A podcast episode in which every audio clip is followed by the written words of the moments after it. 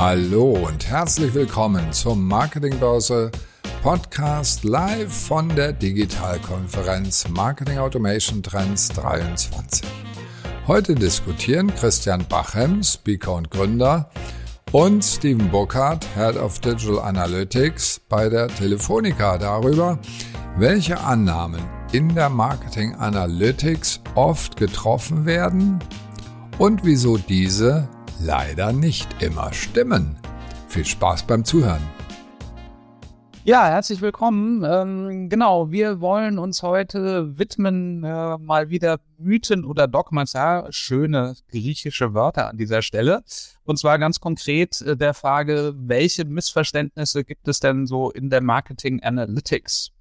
Ähm, und äh, damit wir das schön im Dialog klären können, ist der Steven Burkhardt dabei, äh, der jetzt gerade aus äh, seinem Homeoffice zugeschaltet ist, wie man wahrscheinlich anhand der Ausstattung und des Mobiliars erkennen kann. Ähm, und er ist aktiv, äh, nämlich genau in der Marketing Analytics oder in Marketing Analytics für die Telefonica. Schön, dass du da bist. Herzlich willkommen. Ja, hallo. Ich freue mich sehr. Genau, und äh, wir werden das äh, quasi als Verhör gestalten. Ich hatte den Steven auch schon äh, drauf vorbereitet, mental. Es fehlt nur so die Lampe, die ihm ganz hell blenden ins Gesicht äh, scheint. Nein, äh, Spaß beiseite. Dadurch, dass wir zu zweit sind, äh, machen wir das äh, locker im Gespräch. Und um auf diese äh, Mythen und Missverständnisse in Marketing Analytics zu sprechen zu kommen, äh, wollen wir erstmal eintauchen und besser verstehen, was Steven eigentlich tut, was seine Rolle ist, seine Aufgaben. Und vielleicht mal ganz einfach angefangen, aber eventuell ist es gar nicht so einfach, was denn das Geschäftsmodell von Telefonica ist. Ähm, ist das identisch mit Vodafone und äh, beispielsweise Telekom als wesentlicher Wettbewerber oder unterscheidet ihr euch und hat das vielleicht auch für deine Aufgabe eine gewisse Rolle und Relevanz? Hm. Es waren jetzt mehrere Fragen, Christian. Ich, ich greife mal die letzte auf. Äh, unser Geschäftsmodell. Ähm, meine, wir sind Telekommunikationsanbieter, äh, das heißt mit allem, was dazugehört. Ja, angefangen von mobil klassischen Mobilfunkanschlüssen, Festnetz, Telefonie. Äh, ich glaube, das sind ja die ganz greifbaren mit äh, ja weit über 50 Millionen Kunden, also ein ganz ganz großes Portfolio da. Wenn man sich das ein bisschen tiefer anschaut, kommt dann natürlich super viel Technisches mit dazu, ja, der ganze 5G-Netzausbau. Äh, es gibt unterschiedlichste Technologien fürs Netz, Festnetz, Glasfaser, DSL äh, etc. Ähm, und im Endeffekt war eigentlich lange Zeit das Geschäftsmodell, ähm, ja, Telefonie anzubieten. Das hat sich heute super krass weiterentwickelt in Daten, 5G, äh, Streaming, das sind ja die Begriffe Cloud-Dienste, ähm, Serverkapazitäten, die ganze Netzsteuerung. Also im Endeffekt ist unser Geschäftsmodell eigentlich, würde ich sagen, zweiteilig. Eine, eine große Infrastruktur, Dienstleistung, auch mit hoher volkswirtschaftlicher Relevanz, äh, würde ich an der Stelle sagen. Und äh, im Consumer-Privatkundenbereich geht's eigentlich heute, wie gerade schon angeteasert, weit von Telefonie in Daten in äh, OTT-Services mit rein, also über O2 TV, Entertainment, Banking, ähm, all die Themen. Und nebenbei sind wir, glaube ich, auch als Telefonica Europas größter Handyhändler. Also wir verkaufen auch sehr viel Devices. Auch nicht nur Smartphones, sondern auch weit darüber hinaus heute mit TVs, Tablets. Alles, was eigentlich so rund um dieses Thema Kommunikation ähm, zusammenpasst. Und ja, äh, ein Commodity und damit eigentlich auch ein Subscription-Modell eigentlich dahinter. So lässt sich das Geschäftsmodell ganz gut beschreiben. Genau, also zum einen ist es äh, doch wahrscheinlich relativ viel B2B, was man wahrscheinlich so gar nicht sieht. Äh, man sieht ja als Endkunde auch das Endkundengeschäft oder den Endkundenteil. Mhm. Zum anderen, genau, Subscription-Based, völlig klar. Äh, und äh, auch Multi-Channel, weil ihr habt äh, eigene Outlets, äh, ihr habt äh, Callcenter und ihr habt natürlich äh, viel Digitales. Ähm, sprich, ich kann über unterschiedliche Wege Kunde von euch werden und als Kunde, wenn ich denn bin, auch bedient werden. Und das macht es natürlich auch komplex. Korrekt. Korrekt. Also ich würde nicht sogar äh, Multi-Channel sagen, sondern Omni-Channel, weil ich glaube, es gibt keinen Kanal, äh, mit dem wir nicht mit unseren Kundinnen in Kontakt sind. Äh, wir sind jetzt auch im Metaverse äh, mit dabei, wie gerade auch schon gehört, ein bisschen. Ähm, über Bots. Äh, wir haben eigene ähm, stationären Vertriebe, wir haben Partnervertriebe. Also wirklich das ganze Portfolio an Kanälen, das man sich vorstellen kann. Und wie du sagst, durch die verschiedenen Produkte und Kontaktkanäle natürlich jetzt auch aus einer Daten- oder einer Marketing-Sicht äh, sehr spannend, wie ich da das Ganze steuere und gestalte mit diesen vielen Kontaktmöglichkeiten. Genau, da sind wir schon beim Thema. Ähm, was ist denn bei euch die Kernaufgabe von äh, Marketing Analytics? Äh, wie lässt sich das eingrenzen? Also zum Beispiel in der Abgrenzung zu Business Intelligence einerseits vielleicht und Marktforschung klassischer Natur andererseits. Wo, wo seid ihr da dazwischen angesiedelt? Ja, also äh, ich oder wir machen eigentlich Digital Analytics, ja. Und äh, wenn du jetzt über Marketing Analytics sprichst, glaube ich, ist es eine Kombination von verschiedenen äh, Disziplinen. Ähm, nämlich ich brauche wirklich so eine Art Digital Analytics, was natürlich ganz viel der Web-quantitative Datenfundus ist. Ich brauche aber auch noch, ich sage jetzt mal, traditionellere ähm, Analyse und Datenerhebungen, die dann aus der Marktforschung kommen. Und natürlich brauche ich ganz, ganz viele klassische BI-Daten. Ähm, und dann kommen natürlich noch Trends und so diese klassischen ähm, Studienelemente dazu. Ich glaube, die Kombination aus all dem ist Marketing Analytics. Ähm, wir sind davon ein Teil und äh, in Summe arbeiten wir gerade als Company auch dran, das alles stärker zu verzahnen. Also das als Beispiel das, das ganze Analytics. Wir beschäftigen uns mit Attribution, die Marktforschungskollegen natürlich mit äh, qualitativen Umfragen und unsere BI-Truppe ähm, arbeiten heute gerade zum Beispiel an MMA, also Marketing Mix Modeling. Äh, und diese Elemente kombinieren wir gerade, um dann eigentlich in einen guten holistischen Blick auch aus einer Marketing-Brand-Perspektive zu kommen. Okay, das ist super spannend. Das heißt, eine Kernherausforderung ist auf der einen Seite die Daten aus unterschiedlichen Quellen äh, und sozusagen Beritten im Unternehmen zusammenzuführen ja. äh, von Sales äh, über Marktforschung und so weiter.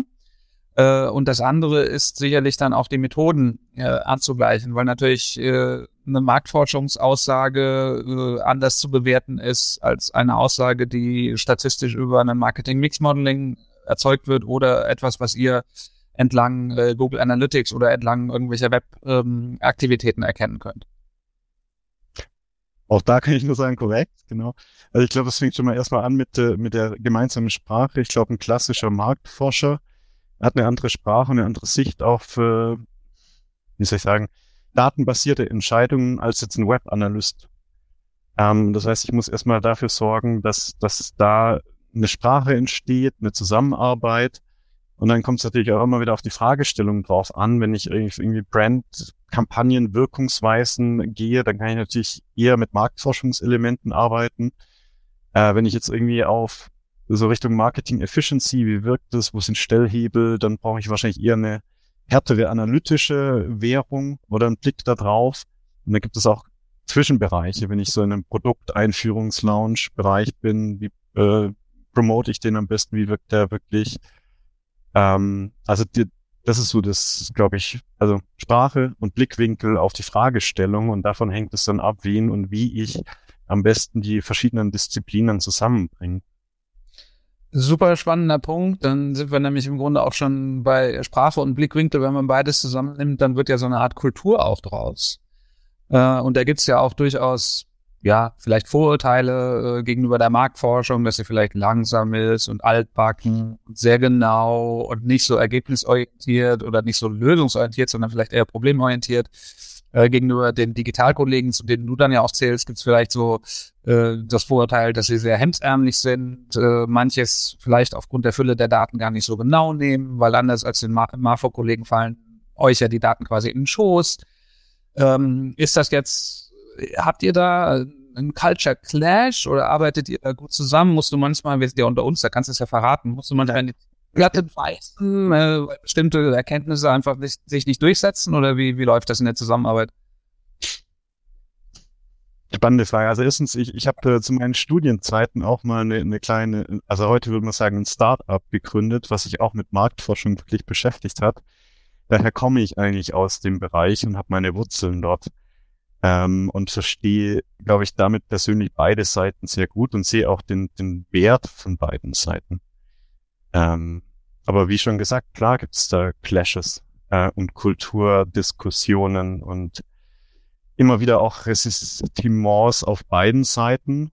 Ähm, ich glaube, was wir halt gerade versuchen, dass wir da ganz stark auch aus unserem Brand-Team heraus gemeinsam mit den verschiedenen Bereichen da ähm, ja crossfunktionale Teams eigentlich aufgesetzt haben, die sich zum Beispiel genau mit dieser Frage beschäftigen, wie ist denn der Zusammenhang zwischen äh, Brand, also ATL-Kampagnen, Wirkungsweise und einer hart messbaren Sales-Performance-Perspektive. Also das arbeiten wir seit jetzt knapp anderthalb Jahren in, in, Teams zusammen. Wir haben auch Analysten aus allen Bereichen zusammengepackt, die das Team unterstützen. Ähm, und das äh, ist ziemlich fruchtbar jetzt geworden, weil genau das passiert ist. Sprache, jeder versteht viel mehr von dem anderen, auch den Einsatzzweck davon. Ähm, also ich, ich wäre froh, wenn wir sagen könnten, wir hätten jetzt alles verstanden. Aber ich erinnere mich vor knapp 20 Jahren im Studium auch an die ersten Vorlesungen zum Thema Marketing Efficiency und Marketing Metrics. Ich glaube, das sind immer noch ungelöste Fragen, ähm, unmessbare Themen auch heute noch.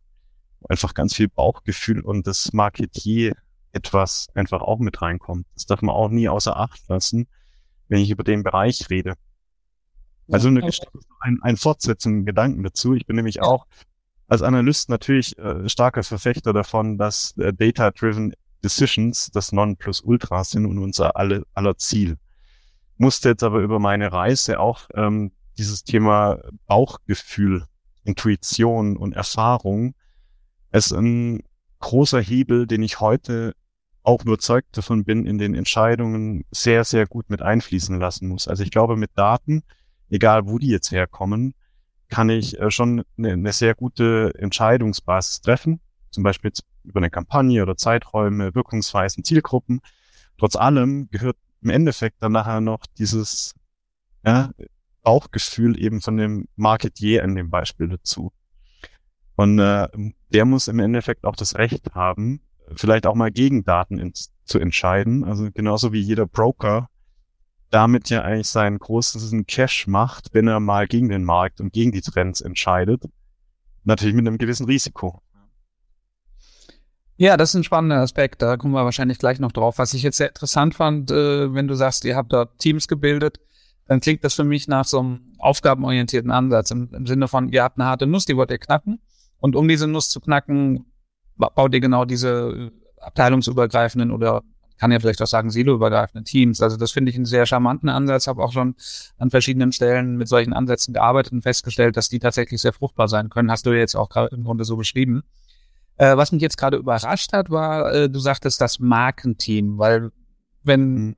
so einen Blick auf Digital Analytics habe in vielen Unternehmen, äh, dann ist da, und das wäre vielleicht schon so eine der ersten, eines der ersten Missverständnisse, was mir im Markt immer wieder begegnet, ist, dass die Marke dort häufig zu kurz kommt, äh, weil man eben auf das geht, was unmittelbar messbar ist, äh, was ich aus den verschiedenen Analyse-Tools ziehen kann.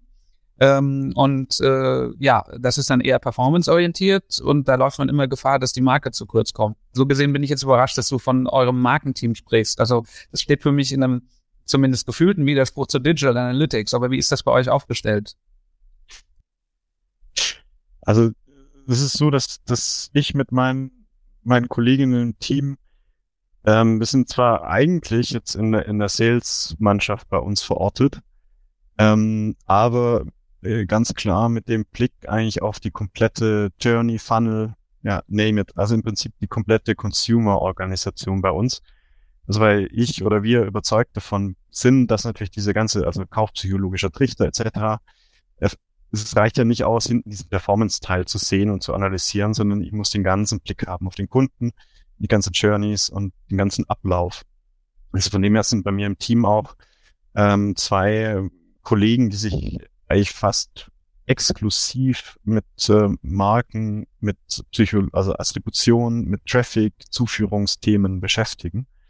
Also er hat einen großen Stellenwert und auch unser Brand-Team, was im Endeffekt ein anderes Team ist, geht auch immer stärker in den Bereich, sehr Datenanalysten, Kompetenzen bei sich im Team mit aufzubauen.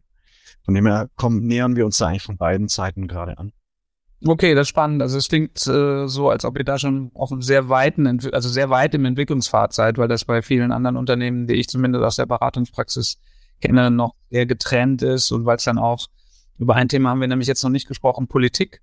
Äh, Stichwort Datenhoheit. Äh, wir haben jetzt gesprochen über gemeinsame Sprache, Kultur, Verständnis. Äh, aber häufig ist es ja auch so, äh, dass man an Daten, die man eigentlich braucht, gar nicht rankommt. Also Marketing will etwas analysieren, braucht Sales-Daten und Sales sagt, ja, könnt ihr machen, gerne, aber ohne uns. habt ihr diesen Knoten schon durchschlagen? Also habt ihr wirklich einen kompletten Blick auf alle Daten, die ihr braucht? Ja, also mit, mit kleinen Einschränkungen, aber ja. Okay, cool, cool. Ja. Ähm, und äh, noch zum Thema Sprache, weil das ist im Grunde ja äh, eine Form von Sprache oder Form von Vereinbarung, äh, Kennzahlen. Ähm, weil das kann ich mir vorstellen, wenn ihr am Anfang mit Marktforschungskollegen gesprochen habt und Business Intelligence Kollegen, ihr musstet doch wahrscheinlich überhaupt erstmal ein gemeinsames Verständnis für Kennzahlen entwickeln, weil häufig ist es ja so, man hat äh, Kennzahlen, die heißen identisch, messen oder drücken aber was anderes aus, oder man hat Kennzahlen, die heißen unterschiedlich, messen aber das gleiche. Und das muss man ja irgendwie mal übereinander legen, äh, muss sich über die Definitionen bis hin zu technischen Messungen, Messvorschriften und sowas klar werden. Also den Prozess habt ihr wahrscheinlich auch schon hinter euch. Hinter uns würde ich nicht sagen, weil ich glaube, das ist eine konstante Entwicklung äh, und Reise, weil je mehr ich weiß, desto mehr ja, Lücken äh, weiß ich auch und desto mehr erkenne ich, dass, dass manche KPIs vielleicht auch nicht ganz passen und man dann nochmal weiter differenzier differenzieren muss. Aber ja, den Prozess haben wir eigentlich schon vor, auch vor zwei Jahren gestartet. Ähm, war auch genau das, was du beschrieben hast. Natürlich kommt eine, polarisiert ein bisschen Brand mit den klassischen Tausender Kontaktpreisen, ja, mit Reichweiten, ähm, etc. Ein Sales kommt mit harten ja, Net Conversions, ähm, CPA, CPO, also sehr, sehr äh, performance-driven und im Marfu dann im Endeffekt nochmal mit sehr, ja, nicht messbaren KPIs, äh, sondern ja. qualitativen Aussagen.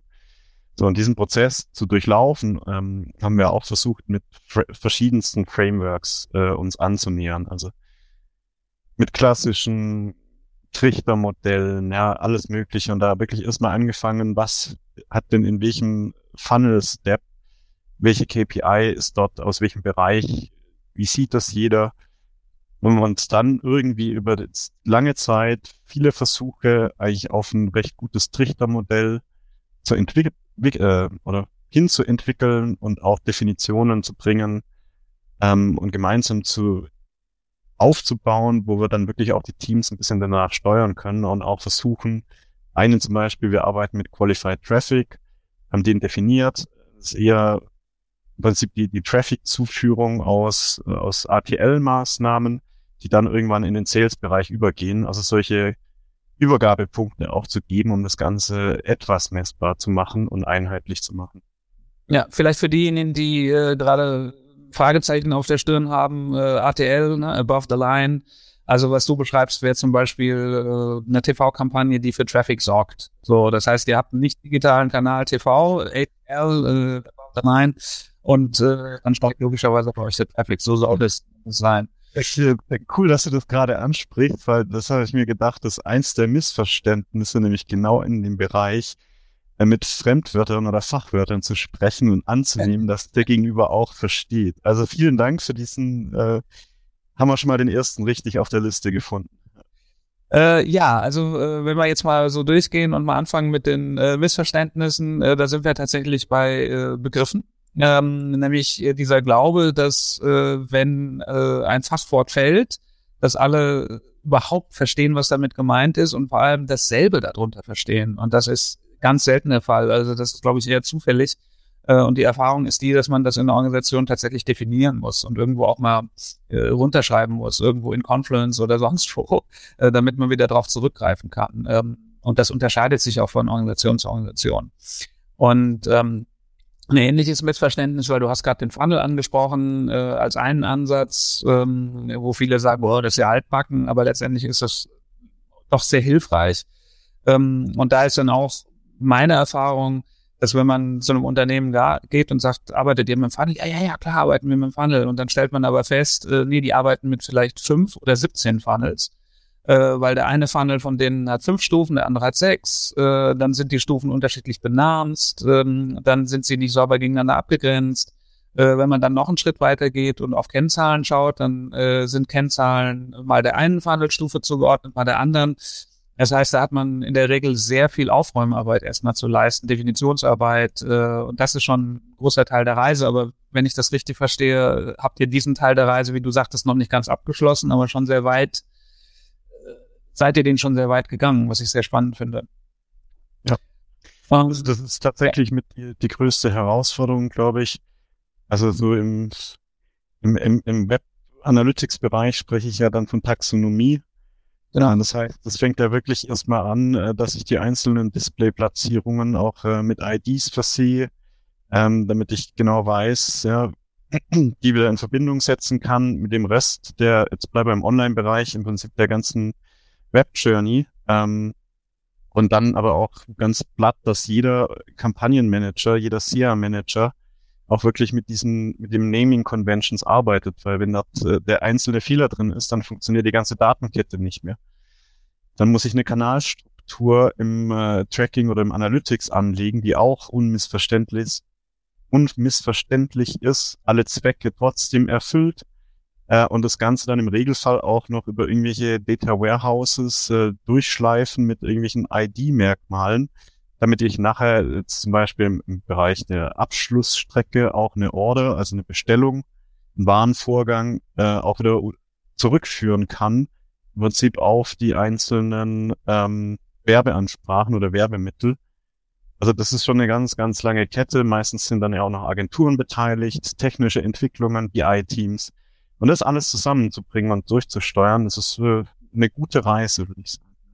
Ja, das war jetzt ein super Beispiel, äh, weil dann wären wir beim nächsten Missverständnis. Äh, viele denken, ja, dass dadurch, dass Dinge digital messbar sind, äh, dass sie dadurch auch sofort steuerbar sind. Und das ist insofern ein großes Missverständnis, weil du gerade sehr plastisch beschrieben hast, was man alles tun muss, damit die Steuerung auch überhaupt gewährleistet ist. Nämlich Taxonomien entwickeln, Naming Conventions ableiten, äh, und so weiter und so fort. Und das ist richtig viel Arbeit. Äh, da muss man richtig ins Detail gehen. Äh, und erst wenn man das hat, äh, kann man sicher sein, dass das, was man misst, auch äh, zu vernünftigen Ergebnissen führt, weil ansonsten kann es passieren, dass man äh, munter in eine Richtung läuft auf Basis der gemessenen Ergebnisse, um dann am Ende festzustellen, das war leider die ganze Zeit die falsche Richtung. Wir haben es noch nicht gemerkt. Ähm, Stichwort, man hat äh, wunderbare, kennen wir auch alle, äh, Klicks generiert und auf Basis der Klicks irgendwelche weiteren äh, Dinge, die man auch messen konnte, aber es kamen eigentlich kaum Kunden, weil sie zum Beispiel keine Bonität hatten, ja, oder letztendlich doch kein Interesse oder ähnliches. Ähm, also da sieht man einfach mal, das hast du, glaube ich, sehr gut gerade dargestellt, in aller Kürze und Würze, ja, wie schwierig und anspruchsvoll das ist und sein kann.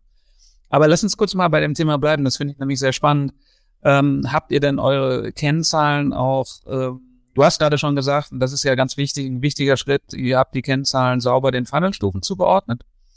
Äh, habt ihr sie auch hierarchisiert in dem Sinne von, äh, welche Kennzahlen sind wirklich nachgewiesenerweise KPI, also haben einen Bezug auf, auf euer Geschäft äh, und auf euer Geschäftsergebnis? Und wie sind so die, die Abhängigkeiten zwischen Kennzahlen? Also welche Kennzahl ist ein Treiber? Welche ist vielleicht nur ein Indikator, weil gerade die Treiber zwischen den Funnelstufen sind ja auch interessant. Ja. Also kurze Antwort, ja, haben wir. Äh, wie haben wir das gemacht? Wir haben da sehr viel Treiberbaumanalysen gemacht, also ganz klassisch. Mhm. Das war sehr viel Arbeit, auch mit vielen Kollegen aus eben Brand, Sales Management, äh, Controlling äh, und dann auch den, den ganzen Analysten zusammen, um eigentlich diese Treiber Bäume und diese Ketten aufzubauen. Und, und der, der Sprung davon ist ja ganz spannend, weil das äh, der Basis nachher auch war, einerseits die KPIs jetzt für die einzelnen Bereiche zu sortieren. Wir können damit aber auch Ziele vergeben. Und ähm, dadurch, dass wir das jetzt seit einem Jahr haben, äh, können wir auch tatsächlich da die Effekte sehen und wissen, dass das Ganze stimmt. Wir passen natürlich ständig an. Und das Ganze war dann aber auch Ausgangsbasis eigentlich für unser komplettes Attributionsmodell. Dass wir ja. wirklich die komplette Buying Journey in dem Fall, also wir machen es für Neukunden und Bestandskunden, sind unterschiedliche Blickwinkel, aber mehr oder weniger eigentlich identisch. An der einen oder anderen Stelle ist die Journey etwas kürzer. Aber das war die Basis eigentlich dann auch, um so ein Attribution-Modell aufzubauen. Damit eigentlich das ganze Online-Marketing, also Brand und Performance-Marketing steuern zu können und noch besser zu verstehen. Und die Ergebnisse sind dann auch wieder in den Treiberbaum mit eingeschlossen. Okay, also ich habe äh, langsam den Eindruck, dass das hier eine Lehrbuchveranstaltung wird, weil egal welche Stelle, äh, die Antwort ist tatsächlich immer so, wo ich sagen würde, ja top, also genauso muss man es machen. Ähm, aber also dann hat natürlich auch genug Baustellen ja. und Themen. Ich glaube, wie jeder. Äh, ja. gut, das Lehrbuch ist, ist auch nie zu Ende geschrieben, weil Disziplinen weiterentwickeln. Das ist ja äh, das Ureigene in der Wissenschaft, dass auch immer wieder Dinge dazukommen als Innovation oder Sachen äh, falsifiziert werden oder veraltet sind. Ähm, aber das, äh, ich gebe jetzt einmal einfach ein Beispiel, weil ich dich nicht in die Verlegenheit bringen will, dass du jetzt mit euren äh, Treibern dort äh, sozusagen hausieren gehst. Äh, wir haben mal ein Projekt gemacht für einen Finanzdienstleister und haben dort eben die, äh, wir haben es dann genannt, Wirkungsketten zwischen den einzelnen Verhandlungsstufen. Mhm äh, belegt, äh, tatsächlich auch über eine Modellierung an der Stelle, datenbasiert. Äh, und dann gibt es natürlich äh, bestimmte Treiber, die sind offensichtlich, also ganz klar, da ging es um Abschlüsse, Kreditabschlüsse. Und natürlich ist äh, aus der Marktforschung erhoben First Choice, also die Frage, wenn ich einen Kredit bei einem Finanzinstitut abschließen würde, ist es genau bei jenem. Klar, das ist ein klarer Treiber, logisch, das äh, muss man nicht forschen, das weiß man. Aber dann haben wir uns natürlich gefragt, was treibt First Choice? Also wie kriege ich die First Choice dann auch bewegt, wenn ich eine Kampagne fahre, weil das ja eine ziemlich träge ähm, Kennzahl ist, die sich äh, nicht von Kampagne zu Kampagne sprunghaft bewegt. Und dann gab es ein Ergebnis, das ist jetzt auch nicht so überraschend, weil das sieht man immer bei Finanzdienstleistungen, das ist Vertrauen. Also wenn, wenn der Markenaspekt Vertrauen hoch ist und wenn ich den steigern kann, äh, dann bewegt sich auch die First Choice positiv und dann kann ich mit mehr Abschlüssen rechnen äh, völlig klar, weil einem Finanzinstitut, dem ich nicht vertraue, will ich mein Geld nicht überlassen oder von dem will ich vielleicht auch kein Geld leihen. Dann war die Anschlussfrage, okay, aber was treibt Vertrauen?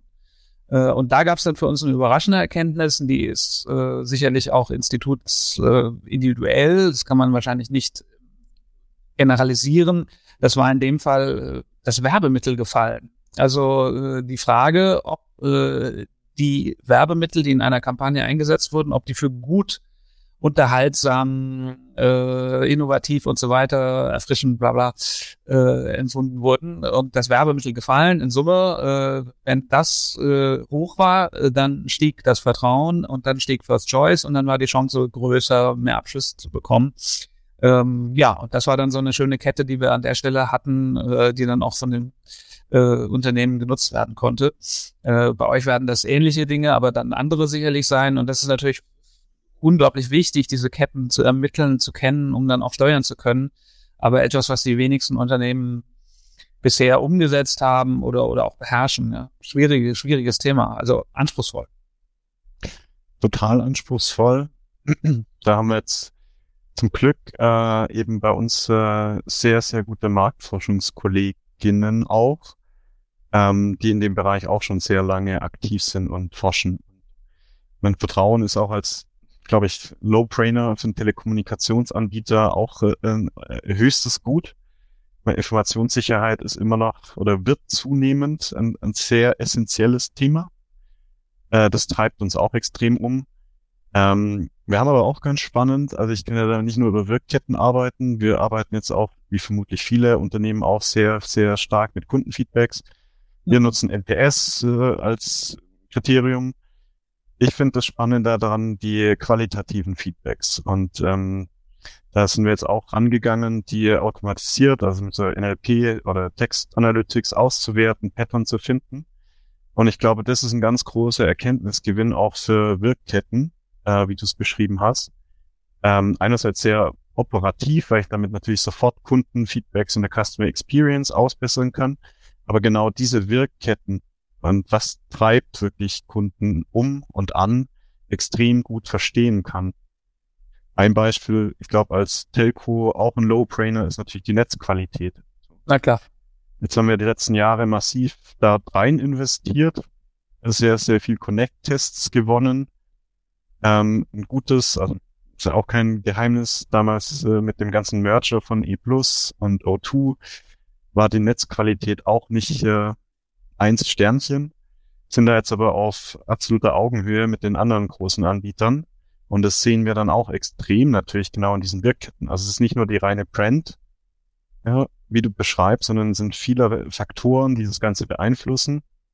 Äh, und die Kette zu verstehen und messen zu können und der nachzugehen, das ist natürlich richtig cool. Also da, da fängt es eigentlich an, Spaß zu machen. Ja, und das ist sehr spannend, weil äh, die Brand ist ja letztendlich eine Art Versprechen. So. Genau. Ich habe ja einen Eindruck auch von der Brand, äh, wenn ich sie gar nicht nutze. Äh, und wenn sie sogar für mich noch nicht mal in Frage käme. Also ich habe einen Eindruck von Maserati, würde wahrscheinlich aber nie einfahren. Mhm. Liegt auch daran, dass ich sowieso kein Auto habe, aber anderes Thema. Ähm, und äh, NPS hat natürlich den Vorteil, also auch hier, weil es äh, Abkürzung ist, ne? Net Promoter Score äh, wird auf einer schönen Elber-Skala von 0 bis 10 abgefragt, äh, nämlich inwiefern würden Sie oder wie wahrscheinlich ist es, dass Sie etwas weiterempfehlen würden. Und damit kann man letztendlich äh, sehr gut eine, eine wahrgenommene oder eine erlebte Qualität abfragen. Das ist dann eben mehr als die Markenwahrnehmung, sondern das ist im Grunde die erbrachte Leistung. Äh, und äh, ja, das kann man sehr gut, wie du beschrieben hast, äh, kombinieren oder ergänzen äh, zu den Markenthemen, äh, logischerweise aus der Kundenperspektive inklusive des qualitativen Feedbacks. Und da kriegt man einiges an, an Input, was man wunderbar nutzen kann, um äh, Kanäle zu optimieren, äh, Maßnahmen zu überprüfen etc. Ja. Wenn ihr das nächste Mal live bei unseren Experten-Roundtables mit dabei sein wollt, schaut mal auf digitalkonferenz.net vorbei. Dort findet ihr immer das Programm unserer aktuellen Digitalkonferenz. Genau, damit wären wir aus meiner Sicht nochmal bei einem weiteren äh, Missverständnis äh, in der Analytics, wobei das ist eher so ein Marktforschungsmissverständnis, weil du gerade die äh, neue, sehr gute Marktforschungskollegin angesprochen hast das ist auch etwas, worauf das eine oder andere Unternehmen so ein bisschen reinfällt. Das haben wir immer wieder erlebt, wenn es darum geht, ähm, Werbewirkung zu erforschen. Und äh, man fragt, gerade wenn man ein Unternehmen ist mit sehr viel Kunden, was ihr ja seid, und man fragt sozusagen hinein, inwiefern denn dort äh, etwas vermeintlich gewirkt hat, hat eine Kontrollgruppe und eine Kontaktgruppe, die man dann befragt und vergisst, ähm, die eigenen Kunden äh, sozusagen differenziert zu betrachten äh, weil es dort ein interessantes Phänomen gibt, wo man sich erstmal wundert, was letztendlich völlig logisch ist. Wenn man Kunde eines Unternehmens ist, äh, dann äh, nimmt man die Werbung dieses Unternehmens äh, viel stärker wahr, weil man hat eine emotionale Bindung zum Unternehmen. Äh, so und je höher der, der Anteil der Kunden ist, äh, desto größer ist dann dieser vermeintliche Werbewirkungseffekt, äh, weil eben viele sagen, ja, habe ich wahrgenommen. Äh, und da muss man eben schauen, okay, wie viel Prozent davon sind Kunden? Und man wird sehen, bei den Kunden ist dieser Wert äh, immer x Prozentpunkte höher als bei den Nichtkunden und spannender sind an der Stelle die Nichtkunden. Äh, wenn man die aber alle in einen Bottich wirft äh, und äh, nicht getrennt ausweist, dann, dann ist man da im Zweifel unterliegt man an der Fehleinnahme, weil eben äh, die Werbewirkung oder die Wahrnehmung äh, der Werbung ist keine Wirkung, sondern ist Teil des Kundenerlebens. Ähm, und das muss man erstmal verstehen. Ja, das sind dann so Marktforschungsgeheimnisse äh, oder Marktforschungsbesonderheiten, äh, die gut, gute Marktforscher natürlich wissen, äh, wo sie dann auch drauf achten. Ja. Hm. Genau. Ja, das ist ein total wenn ich den kurz aufgreifen darf. Also sehr, sehr guter, valider Gedanke. Ich meine, da hat jetzt natürlich das äh, Online-Marketing einen großen Vorteil, ja, dass ich da natürlich ähm, einerseits mit einem gewissen Frequency Capping, also der Anzahl zum Beispiel der Werbeausspielungen arbeiten kann, um ich kann natürlich auch Audiences bilden, wo ich dann zum Beispiel Bestandskunden exkludiere, wenn es wirklich um reine Brand, äh, also ATL, ähm, Aufmerksamkeitskampagnen geht und äh, da viel gezielter vielleicht irgendwelche passenden Angebote, also das sind wir dann jetzt im Bereich äh, Hashtag Personalisierung, dynamischer Content, ähm, wie, wie, wann spreche ich wen, wo, mit was an. Ähm, da hat Online-Marketing natürlich einen riesen Vorteil, weil ich da relativ gut äh, die Zielgruppe, also Marketing Deutsch Audience eigentlich targetieren kann äh, gegenüber den klassischen Werbekanälen. Weil ich da auch sehr gespannt bin, was dann eigentlich noch in dem ganzen Bereich Smart TV Ähm, das entwickelt sich auch viel stärker in den Bereich rein mit, äh, wir hatten es vorher gehört, Metaverse, Virtual Reality, Social Media. Meine, der Trend ist auch klar, das ist auch nichts Neues, aber ich glaube, die, die Effekte davon auch auf das Marketing und wie ich Marketing einsetzen werde zukünftig, ähm, sind auch nochmal ganz neue Potenziale, was aber auch wieder dann mit dem Analytics extrem zusammenhängt, weil ich natürlich genau wissen muss, wer sich wo wie bewegt äh, und das auf einmal halt auch messbar wird oder steuerbar, was ich halt mit einer klassischen TV-Kampagne bisher nicht hatte. Ja, jetzt machst du allerdings ein großes Fass auf. Ja, richtig. ja. Super. Äh, weil ich dir äh, eigentlich widersprechen würde, wenn du sagst, äh, man kann über Frequency Capping äh, sehr gut die äh, Kontaktmenge äh, aussteuern. Äh, theoretisch ja, äh, aber praktisch, äh, also nur um es konkret zu machen, wir haben vor äh, zehn Jahren schon haben wir Untersuchungen gemacht, wo wir geschaut haben, äh, wie gut das Frequency Capping funktioniert. Und da war es so, dass nach einem Monat äh, roundabout 40 Prozent der Cookies, die ich ja fürs Frequency Capping benötige, weg waren vor zehn Jahren. So, das führte dann dazu, dass äh, einerseits äh, viele Menschen die Werbung zu häufig ausgespielt bekommen haben und es führte dazu, dass äh, die, letztendlich die, die Reichweite überschätzt wurde. Weil äh, wenn jemand seinen äh, Cookie gelöscht hat, wurde er natürlich als neue Person, als neuer Nettokontakt äh, so. Heute ist es natürlich viel dramatischer. Ja, wir haben inzwischen äh, noch 30 bis 40 Prozent äh, Reichweite da draußen, je nachdem, wie die Zielgruppe strukturiert ist, die überhaupt mit Cookies markiert werden können. Äh, also da ist es mit Frequency Capping nicht mehr so weit her. Also äh, also zumindest diese Präzision, die es mal versprochen hatte und die es in den Anfangsjahren auch hatte, ja, die ist natürlich flöten gegangen. Und das andere, und das hängt natürlich daran, ist die Frage der Profilgüte. Also Haken hinter, wenn ihr ähm, ausschließen wollt, dass ihr Bestandskunden bespielen wollt. Ihr könnt aus euren CRM äh, diese wiedererkennen und könnt das an einen Ad-Server gehasht überspielen. Das ist 100 Pro, das funktioniert super. Aber wenn ihr irgendwelche Cookie-basierten Profile bespielen wollt, da auch etwas, was wir immer wieder feststellen, weil wir es untersuchen, die Targeting-Güte ist zum Teil grottenschlecht. Also es gibt bestimmte ähm, Targeting-Anbieter oder Targeting-Möglichkeiten, die funktionieren sehr gut. Regio-Targeting und auch anderes. Aber irgendwie hat letztes Mal jemand gesagt, äh, auf, auf Targeting gehen, wie, wie war das? Ähm, Retargeting ist creepy, also im Sinne von äh, Retargeting ist so ein bisschen gruselig, weil es einen verfolgt. Und äh, Plain Targeting, klassisches Targeting ist crappy, also es funktioniert einfach nicht mehr so gut. Ähm, also da würde ich auf jeden Fall, Fall Wasser in den Wein gießen wollen, den du gerade uns hier bereitgestellt hast. Also ist vermutlich wäre das jetzt ein extra Kapitel. Ähm, Cookie-less ist natürlich ein gigantisches Thema, ja, Haken dran. Das ist äh, Wahnsinn. Ich bin zum Beispiel nicht so vom äh, Geotargeting überzeugt. Äh, da haben wir sehr, sehr viele Geotests gemacht und da nicht so gute Erfahrungen. Also muss man immer wieder gucken, für was und welchen Einsatzzweck. Ja. Ähm, aber gerade durch den Wechsel da auf Mobilfunk, also stärkere Mobile Usage anstatt auf Desktop, haben wir da auch ein Riesenthema. Ja.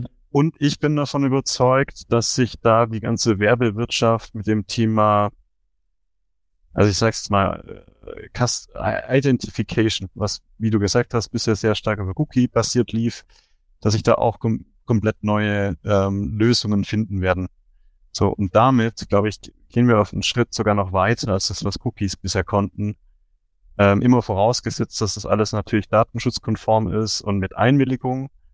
Ähm, und dann äh, wird das Ganze, glaube ich, sogar eine Stufe präziser als äh, bisher mit Cookie-basierter Basis. Ja, aber du hast recht, das wäre ein extra Roundtable und ich glaube auch in dieser Runde gab es auch, glaube ich, zwei Roundtables zum Thema Cookie-less.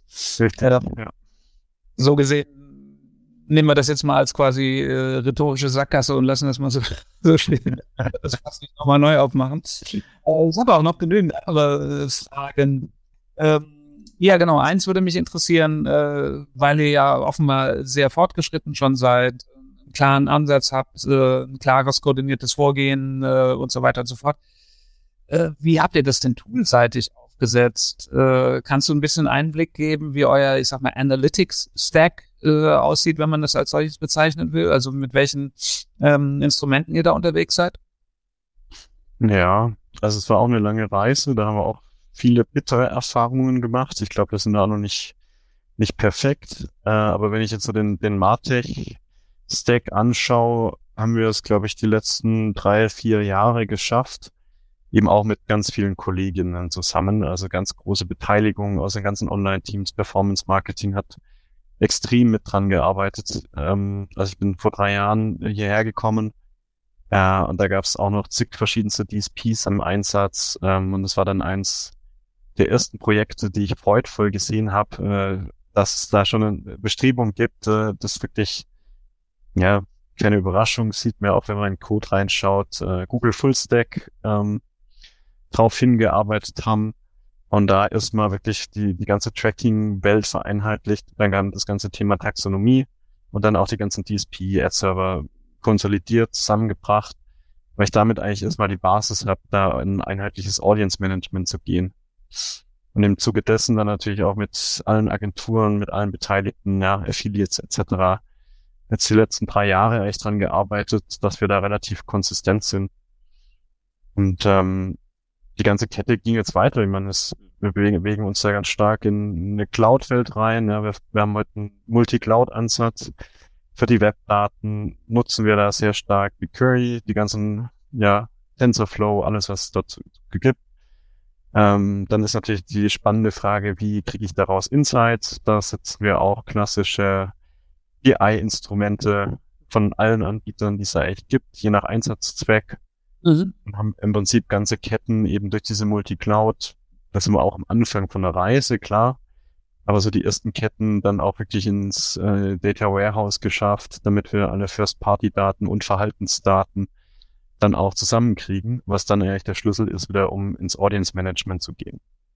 Und da sind wir auch noch nicht durch, ja. Das sind natürlich gerade auch, gab es ja auch schon ein paar, paar Sessions dazu rund um, also CDP, Customer Data Plattform, das ist ja dann die Verlängerung davon. Genau. Wenn es Richtung Datenaktivierung geht, Richtung das ganze Campaigning, ähm, das sind ja dann nicht nur die Webkanäle, sondern dann muss ich ja auch in die klassischen Kontaktkanäle, also E-Mail, ja, als Beispiel. Und natürlich auch in die physischen Stores und Callcenter an die Frontends rankommen, sowohl was Input als auch Output äh, angeht. Und da machen wir gerade ein riesen Transformationsprojekt und bauen da auch unseren kompletten ähm, Tech-Deck gerade um. Okay, wow, das klingt herausfordernd. Also ihr habt äh, zum einen äh, du, du hast äh, ganz altmodisch, um es mal so zu nennen, äh, Data Warehouse gesprochen. Heute nennt man das ja gerne Data Lake, äh, auch wenn es nicht das gleiche oder selbe ist, völlig klar. Das wäre jetzt auch ein extra Roundtable wahrscheinlich. Ja. Also, aber ich, ich interpretiere so, ihr habt eine Art Data Lake. Äh, also ihr habt eine, eine große Datenpfütze, aus der, die ihr befüllt und aus der ihr Sachen zieht. Nicht eine, sondern mehrere. Oh, okay. Cloud, also je, je nachdem Datenherkunft sind die in unterschiedlichen Clouds, unterschiedlich strukturiert, nicht strukturiert. Wir haben aber einen jetzt äh, Data Layer drüber gelegt, damit damit die Data Scientisten, die Analysten arbeiten können.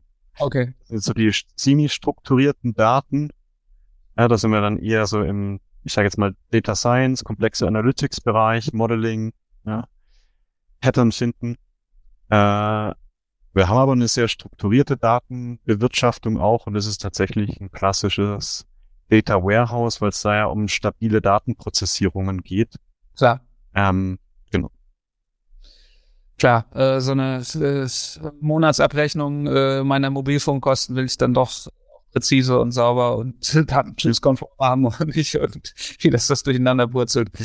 Und habt ihr auch äh, Tools oder Instrumente, die dafür sorgen, dass der Datenfluss aus den unterschiedlichen Kanälen ähm, regelmäßig, ohne in Stocken zu geraten, läuft und äh, dass die Daten an der Stelle auch normalisiert werden. Also ich denke da an sowas wie eine Adverity oder Wettbewerber davon.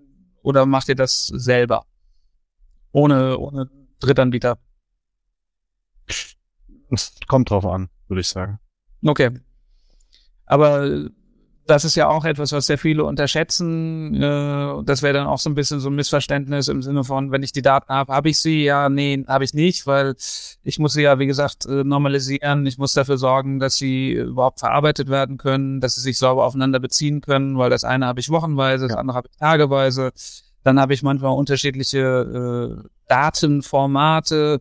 Äh, wir haben mal viel Spaß gehabt mit ähm, so Situationen, wo dann unterschiedliche Zeitzonen drin waren und das muss man dann überhaupt erstmal erkennen, dass da unterschiedliche Zeitzonen drin sind. Das heißt, der Tag hat an der einen Stelle schon angefangen, an der anderen aufgehört und man muss aber dafür sorgen, dass das angeglichen wird. Also das ist ja auch immer äh, viel Mühe im Detail, bis man das einfach mal sauber aufgesetzt und, und stabilisiert hat. Und das habt ihr aber offenbar auch schon länger hinter euch. Wie gesagt, auch nicht hinter uns. Man, die Welt dreht sich so schnell, das heißt, da gibt's immer mehr zu tun. Das ist jetzt aber auch ein kleiner spannender Exkurs. Ähm, meine, wenn ich jetzt auf so klassische Webanalysten schaue und wie die sich entwickelt haben, wenn wir in dem Bereich bleiben, dann differenziert ja. sich das ja auch immer stärker. Früher hat der Webanalyst alles gemacht von dem äh, Code für den Tech Manager Analysen und Google Analytics betreut und ein paar In äh, Insights gegeben noch. Ähm, und heute haben wir Web-Tracking-Spezialisten, wir haben äh, Web-Analyse-Spezialisten, wir haben Journey-Analysten äh, und äh, ganz neu im Prinzip auch das Thema Data Engineering kommt auch in dem Bereich extrem dazu. Plus dann noch dieses ganze Thema Datenschutzkonformität, Cookie, Consent, Permission-Themen.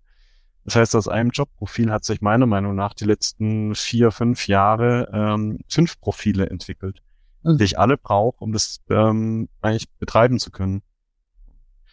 Klammer auf, bisschen Eigenwerbung. Äh, Gerade im Bereich Data Engineering suchen wir natürlich noch äh, Leute, äh, die aber trotzdem dann auch ein Marketing- und Brandverständnis haben, weil das brauche ich trotzdem, um die Daten dann auch entsprechend aufbereiten zu können und verarbeiten zu können.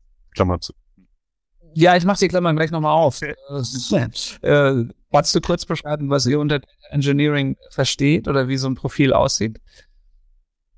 Also wo kommt das Engineering ins Spiel? Ja, es ist ja genau das. Also ich bleibe jetzt so ein bisschen in diesem Webbereich. Ja. Ich meine, ich kriege aus dem, äh, aus dem Google Tag Manager, aus dem Tracking äh, Petabyte an Rohdaten. Ja. Die fließen ja. alle ungefiltert in die Google Cloud, liegen dann erstmal da. Und dann geht's drum, ja, bleibe ich irgendwo im Performance Marketing, dann geht's um Net Conversion Importe, das heißt, dort müssen äh, Data Warehouse Daten angeliefert werden, äh, Merkmale gefunden, um die ganzen zu matchen, also Identifier, und dann so vorbereitet und prozessiert, dass sie nachher in irgendein Visualisierungstool fließen können. So. Diese ganze Prozesskette, das ist ja klassisches dann äh, Engineering, also so ja, Data Engineering. Ja. Ähm, mit Prozessierung, also das heißt, dass wir dann in den ganzen ETL-Prozessen, Schnittstellen, Konnektoren, Datenstrukturierungsfähigkeiten und das Ganze dann natürlich immer wieder, wie vorher gesagt, aus der Business-Perspektive. Was braucht dir zum Beispiel der Performance Manager wirklich, ja, um die Datenkette trotzdem lean zu halten, weil natürlich die ganze Prozessierung kostet Rechnerkapazität, äh, Geld, Cloud-Infrastruktur, muss ja auch lean sein und dann auch noch secure, also die ganzen Compliance-Anforderungen erfüllen. Ja. Gut, das heißt, das sind im Grunde Dinge, die früher in der Business Intelligence äh, so gehandhabt wurden, nur jetzt mit vielen mhm. US-Datenmengen und äh, höherer Frequenz. Ne? Also das Richtig. ist sozusagen auf Speed. genau. Ja. ja. Okay. Gut, also wer sich bewerben mag, äh, nur zu. da wird noch. Ich, ich würde einmal ganz kurz reingehen. Wir hätten eine Teilfrage. Ähm, ja, gerne. Stine hat das vorhin schon mal, glaube ich, kurz angerissen. Äh, was haltet ihr von dem Geofencing zur ortsbasierten Ansprache? Ja, ich hatte es ja vorher schon angerissen. Ich meine, wir, wir haben da relativ viel Tests gemacht. Ja, da bin ich ja dann äh, im Prinzip in, der einfachste Case von der Personalisierung wäre genau im Geo-Bereich. Ja. ja. So. Ähm, jetzt habe ich natürlich bei IP-Adressen, wenn ich da in dem Bereich unterwegs bin, sofort äh, das Thema, wo sind wirklich die, die Logins, also die Server, ja, das hängt dann jedem, je Anbieter wieder ab. Damit habe ich da eine Ungenauigkeit drin. Ähm, Im Mobilfunkbereich habe ich einfach relativ viel Bewegung drin, ja, und das sind einfach viele Menschen dann aus Hamburg, die trotzdem in München sind. Spiele ich die mit Werbung aus München an. Also wir machen sehr viel zum Beispiel, um unsere lokalen Stores zu bewerben, dass wir auch wirklich dort so geo-basiertes Campaigning machen, um zum Beispiel unsere Shops zu bewerben, Öffnungszeiten, Sonderangebote. Ja. Ähm, wir arbeiten auch damit. Ich halte es trotzdem nicht für das Wundermittel für uns. Ja. Es gibt bestimmt sehr gute Use Cases, wo ich da ganz anders mitarbeiten kann. Andere Branchen, wo ich tatsächlich viel Geo, ja. Ich bin selber Sportler, ja, zum Beispiel Urban Sports Club nutze ich, ja. Da arbeite ich aber mit einer App ähm, und äh, habe dann wirklich aber auch die GPS-Daten verfügbar. Ja. Das sind dann wieder ganz andere Cases, wenn ich die nutzen kann. Äh, also über App, GPS basiert, äh, über die Devices, dann kann ich damit richtig arbeiten, ja. Fürs Targeting grob bin ich noch nicht so davon überzeugt, dass es wirksam ist. Ja, oder äh, eher dann in Richtung Digital Out of Home gespielt, äh, wo man dann noch mehr für euch relevante Daten reinbekommt. Ja? Also Mobilfunk äh, oder Gerätedaten, die, die hilfreich sein können äh, in der Ansprache. Ja, ich glaube, das ist eine wichtige Erkenntnis, dass äh, man eben immer schauen muss äh, für das eigene Geschäftsmodell oder für die eigene Zielgruppe, inwiefern bestimmte Instrumente auch wirklich gut funktionieren, äh, weil, wie du schon sagtest, sie können für bestimmte Zwecke gut funktionieren, äh, für euren Zweck ja vielleicht mäßig gut, äh, also sozusagen nicht äh, das Allheilmittel an der Stelle. Ja. So, ich muss noch mal auf meinen Spickzettel gucken, was wir denn noch an schönen Fragen haben. Ähm, die Tools haben wir, oder TechStack haben wir schon angesprochen. Ähm, ah, ganz wichtig, das haben wir noch gar nicht angesprochen. Ähm, wie gelingt es euch denn, ähm, und damit läuten wir auch schon so ein bisschen die Schlussrunde ein, äh, wie gelingt es euch denn, aus den vielen Erkenntnissen, die ihr datenbasiert gewinnt, äh, dann auch Handlungen zu machen. Äh, das zum einen und zum anderen äh, diese Erkenntnisse auch in Wissen zu überführen. Was ich damit meine, also Unterschied zwischen Erkenntnis und Wissen. Wissen ist für mich stabiler. Das ist etwas, was so in der Organisation verankert ist. Erkenntnis habe ich heute, hab's morgen schon wieder vergessen. Ähm, das wäre für mich eine Frage. Ja, ich glaube, das ist die spannendste Frage im, im Bereich Daten oder Analytics allgemein. Ja, wie ja. ich habe im Regelfall Analysten, Data Scientisten, die sitzen auf einem unglaublichen Schatz an Daten, vielleicht sogar auch schon an Dashboards und Reports.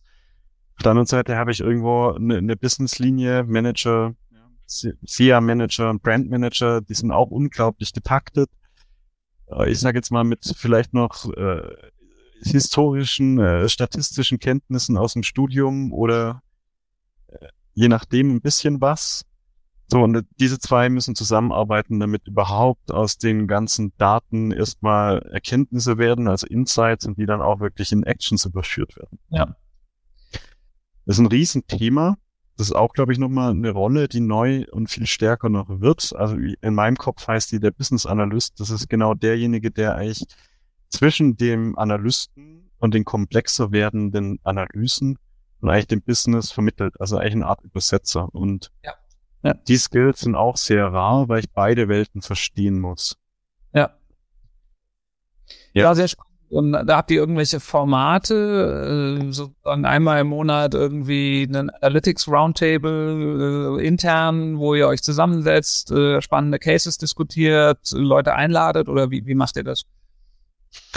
Ja, also ich glaube, das sind vielfältige Instrumente, wo wir das versuchen. Also wir haben einerseits auch wirklich mit unserer großen BI-Truppe, mit HR zusammen eine große Learning Journey aufgebaut, wo es genau darum geht, so Data Analytics Skills ins ganze Unternehmen zu bringen. Also da wirklich so Basic Education zu machen, auch mit coolen Use Cases ein bisschen Bock auf das Thema zu machen. Ja. Ähm, aus meinem Team haben uns unsere Techies angefangen, so einen Digital Analytics Talk zu machen. Also einmal im Monat laden die ein. Das sind, glaube ich, heute so um die 100 Teilnehmer auch und stellen einfach so die neuesten Themen vor. Also so wirklich mal hardcore tief rein, Server-Side-Tracking, was heißt das überhaupt? Oder ja. Cookie-less vorgestellt und Konsequenzen. Google GA, also das neue Google ja. 4.0, was kommt was bietet es an neuen Funktionalitäten. Aber auch mal so die coolsten neuen Dashboards und was heißt das genau. Also darüber einfach immer wieder Motivation zu machen, im Connect zu bleiben.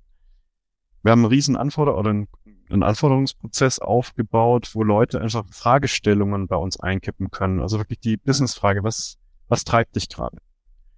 Wir beschäftigen uns gerade zum Beispiel mit dem ganzen Soho-Segment sehr stark, also kleine mittelständische oder Small und Medium Enterprises, eher die Small, also ich würde sagen so wahrscheinlich wie ihr fünf Mann, ja, kleineres Unternehmen, nicht groß genug, um es irgendwie ins Key Accounting zu packen, trotzdem ist es kein Privatkunde. Ja. Ganz spannende Fragen, wie identifiziere ich die, wie komme ich an die ran, ja, was sind die Kanäle dafür? Solche Fragen kommen dann einfach mal bei uns an und dann versuchen wir als Analysten erstmal zu gucken, welche Daten gibt es dann. Und daraus entsteht dann so eine Art Anforderungsprozess, der möglichst iterativ sein soll. Ja, immer mal, ich habe da was gefunden, hilft dir das was? Ja, kommst du damit einen Schritt weiter? Was wäre deine nächste Frage? Also das ist, glaube ich, der Schlüssel dafür, immer wieder die Fragen rauszukitzeln und einfach die Welten zu verbinden. Klappt's mal mehr, mal weniger. Ähm, und es kommt natürlich darauf an, dass ganz viel Verständnis auch auf, auf allen Seiten da sind. Das ist auch wieder der Link direkt zum Thema Marktforschung, äh, den wir vorher hatten. Es dauert sehr lange und kostet ähm, viel Energie, da alle Parteien immer wieder an den Tisch zu bringen und zu überzeugen, dass es den Wert hat, ähm, da Zeit reinzustecken. Ja. Super, wir haben noch äh, knappe drei Minuten ähm, und damit würde ich äh, eine Abschlussfrage stellen wollen. Nämlich, angenommen, wir treffen uns in einem Jahr wieder und wir treffen uns in fünf Jahren nochmal wieder hier in dieser Runde. Was glaubst du, wären so die Themen, die dann eine Rolle spielen? Also in einem Jahr eher kurzfristig und in fünf Jahren dann so mittelfristig. Wo wird sich was tun? Wo wird sich was verändern? Was glaubst du, was wird da passieren? Boah, das sind gute Fragen. ähm, also ich, ich glaube, in einem Jahr sind wir noch bei, bei relativ ähnlichen Themen. Ja, ich glaube, das Thema Customer Identification, Compliance, Tech-Stack, Grundlagen, das wird ein Thema sein, was, glaube ich, das ganze Online-Marketing, ich nenne es jetzt mal so, äh, noch ganz lang beschäftigen wird. Ähm, und das sind wir in einem Jahr noch. Wenn ich jetzt fünf Jahre rausgehe, ich meine, ich bin eher Enthusiast, ja. Das heißt, ich bin davon überzeugt, dass wir in dem ganzen Bereich Customer Interface extrem weit kommen werden. Das heißt, das Thema Sprachbots, Sprachsteuerung, Augmented Virtual Reality wird viel stärker kommen. Virtuelle Welten werden kommen. Ähm, und dann natürlich aus der Datenseite her sind das ganze Thema Predictive, KI, das wird jetzt richtig Fahrt aufnehmen. Process Mining, also die, diese Themen, sprich die ganze Datenwirtschaft und die ganzen Modelle werden in fünf Jahren, glaube ich, viel, viel präsenter sein, was wir heute so als kleines Leuchtfeuer am Horizont sehen. Ja, spannend. Äh, du kriegst eine Sondermedaille. Äh, wir sind in der 59. Minute unseres Talks und du hast da erst das erste Mal KI gesagt. geht, wo wir die ganze Zeit über Daten sprechen. Äh, das ist ein ganz klarer Ausweis äh, für Substanz, ähm, weil ansonsten wird äh, einem das sofort um die Ohren gehauen. Und du hast das sogar jetzt mit der Zukunft verbunden und gar nicht mit der Gegenwart, obwohl ich überzeugt bin, dass ihr jetzt schon, du hast ja vorhin auch erwähnt, ihr habt ja auch schon was Natural Language Processing angeht, NLP, da habt ihr ja faktisch schon lernende Systeme, also ihr, ihr arbeitet ja schon mit KI. Und ja, also ich weiß nicht, ob wir ausreichend viele Missverständnisse versucht haben aufzudecken oder ob es mir gelungen ist, sie aufzudecken. Das lag aber jetzt vor allem daran, äh, dass äh, du einen so tollen Case äh, geschildert hast. Äh, also es hat mir riesen Spaß gemacht zu verfolgen, wo ihr da gerade steht. Es war sehr plastisch, sehr bildhaft. Ähm, und äh, je nachdem, wo ich da reingestoffen habe, äh, es waren immer ganz grandiose, spannende Antworten. Also hat mir große Freude bereitet. Steven, herzlichen Dank. Ähm, und ich hoffe, dass, wie gesagt, äh, zwischendrin auch mal das eine oder andere Missverständnis deutlich wurde. Aber vor allem war sehr viel Verständnis. Äh, ich glaube, man konnte eine Menge lernen heute. Also so viel, dafür sehr viel Dank. Hat, hat großen Spaß gemacht. Danke dir. Ja, vielen Dank auch und äh, danke für die guten Fragen. Die Antworten hingen ja von den Fragen ab. Gern geschehen. Danke, mir hat es auch viel Spaß gemacht. Das war der Marketingbörse Podcast mit einem Mitschnitt der Digitalkonferenz Marketing Automation Trends 23 vom November 2022. Es diskutierten Christian Bachem, Speaker und Gründer, und Steven Burkhardt, Head of Digital Analytics der Telefonica. Danke fürs Zuhören. Gerne das nächste Mal live bei digitalkonferenz.net.